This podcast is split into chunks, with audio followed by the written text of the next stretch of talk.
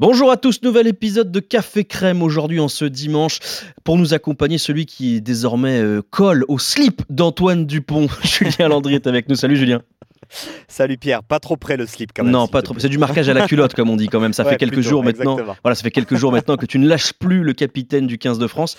Euh, et aujourd'hui, c'est une grande nouvelle parce que Saint Dupont a recouru. Oui, on l'a vu, on a vu Antoine Dupont, il est bien, il existe bien, vraiment. On finissait par en douter depuis 9 jours parce qu'on le voyait plus. Mais euh, oui, oui, il est arrivé déjà euh, hier soir. Euh, les joueurs avaient deux jours de, de repos. ils sont tous arrivés hier après-midi à l'hôtel, hier soir au, au compte-goutte. Et c'est vrai qu'on était là pour attendre Antoine Dupont, mais il avait décidé de, encore une fois, faire un crochet, non pas à ses adversaires, mais aux journalistes. Et il arrivait après minuit. Et du coup, nous n'avons pas vu Antoine Dupont arriver hier soir, mais il était bien arrivé hier soir.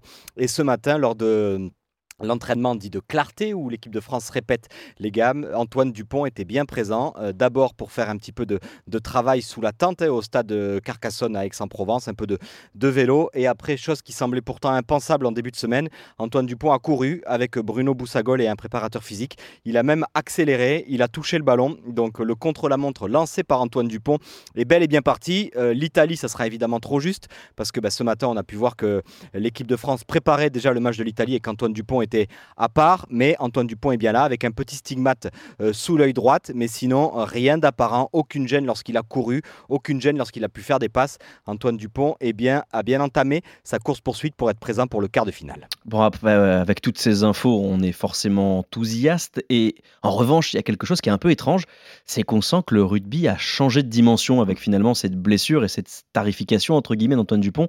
Euh, toi, ça fait des années et des années que tu couvres les matchs de rugby et aussi ceux de l'équipe de France. Julien, est-ce que tu avais déjà vu un tel déploiement médiatique pour un joueur? Non, non, jamais, mais c'est euh, ça partie, je pense qu'il y a plusieurs étapes. Je pense que la, première étape de la starification, c'est Chabal qui avait fait passer le rugby dans, dans, un autre, euh, dans une autre dimension. On se rappelle que Chabal était derrière les abribus, parfois derrière même les bus, avec une photo. Et c'est vrai que ben, Chabal a été le premier et que le fait que la Coupe du Monde soit en France, qu'Antoine Dupont soit le meilleur joueur du monde, c'est vrai que on suit aussi avec beaucoup d'attention. Hein. Très honnêtement, Pierre, je pense que la Coupe du Monde se déroulerait en Nouvelle-Zélande euh, cette année. Euh, Qu'Antoine Dupont se serait blessé de la sorte, je ne sais pas s'il y aurait eu euh, autant d'engouement, autant d'attrait. Là, le fait que ce soit en France, qu'il y ait aussi beaucoup de médias qui suivent les Bleus, et que malgré tout, oui, il y a de l'engouement autour de cette équipe de France. On l'a vu sur le premier match de la Nouvelle-Zélande avec quasiment 18 millions de, spectateurs.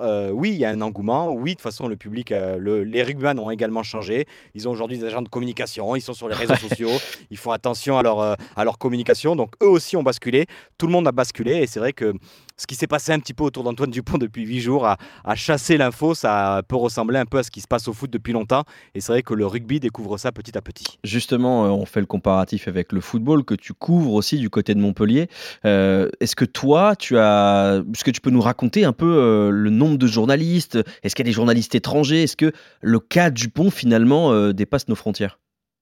Non, non, toujours pas. Alors, il y a toujours des journalistes étrangers qui viennent sur les, conférences euh, d'avant-match, beaucoup de, confrères notamment de, l'Asie qui viennent suivre euh, l'équipe de France, qui viennent suivre Antoine Dupont. Ils étaient nombreux d'ailleurs pour, euh, pour la Nouvelle-Zélande. Là, je pense que pour l'Italie, il y aura des, journalistes évidemment italiens, mais non, non, ça reste malgré tout assez limité le nombre de médias. Pour le, je ne suis pas l'équipe de France de foot, mais quand je vois les, images et le nombre de journalistes qui sont présents en conférence de presse, on en est assez loin encore au rugby. On doit être allé une petite 50 de suiveurs aujourd'hui, une dizaine de caméras. Alors évidemment, pour le rugby, ça paraît énorme. Bah c'est sûr que quand tu as l'habitude de couvrir des petits clubs, ça paraît colossal. Hein. Enfin, des ah petits clubs. Je m'entends même des clubs de top 14. Exactement, ça paraît aujourd'hui euh, très impressionnant le, suivi de l'équipe de France, mais on est encore très loin du foot. Mais oui, le, rugby rentre aujourd'hui dans le, cœur des gens et je pense que plus l'équipe de France va aller loin dans cette compétition, plus il y aura d'attrait. Et c'est toujours pareil, le plus important c'est d'arriver à surfer sur la vague que l'équipe de France va créer après la Coupe du Monde, et notamment pour le top 14, d'arriver à, remplir les stades pour que les clubs bénéficient aussi de l'engouement que peut, que peut générer l'équipe de France. Dernière question, Julien, toi qui es maintenant Antoine Dupontologue, quand est-ce qu'on va revoir le demi-mêlée capitaine de l'équipe de France sur le terrain On annonce un potentiel quart de finale, six qualifications. Est-ce que c'est dans selon toi et surtout dans ce que tu as pu euh, gratter ci et là, quelque chose de réaliste? Alors, très honnêtement, euh, il y a eu plein de communications différentes et on se rappelle que William Servat nous avait dit cette semaine Je serais surpris, même si Antoine Dupont pouvait jouer, euh, ne jouerait pas contre l'Italie. Donc, ça avait surpris beaucoup de monde. Bruno Boussagol avait calmé un petit peu l'enthousiasme en disant mm. C'est impossible qu'il joue contre l'Italie.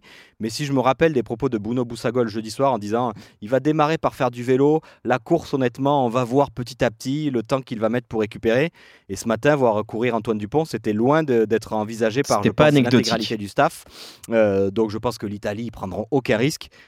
Non, non, mais c'est pas anecdotique qu'il court ce matin, qu'il ait fait des passes, qu'il soit venu en tenue. Il était en crampon sur l'entraînement. Donc voilà, je pense que lui a envie d'y être. Mais je pense qu'ils vont prendre les précautions. Mais je serais très surpris qu'Antoine Dupont ne soit pas présent contre l'Afrique du Sud. Je pense que, à moins d'un avis défavorable de son chirurgien la semaine avant en disant ouais, là, ça prend des risques. Mais il a déjà donné son feu vert. Je vois pas pourquoi il ne donnerait pas.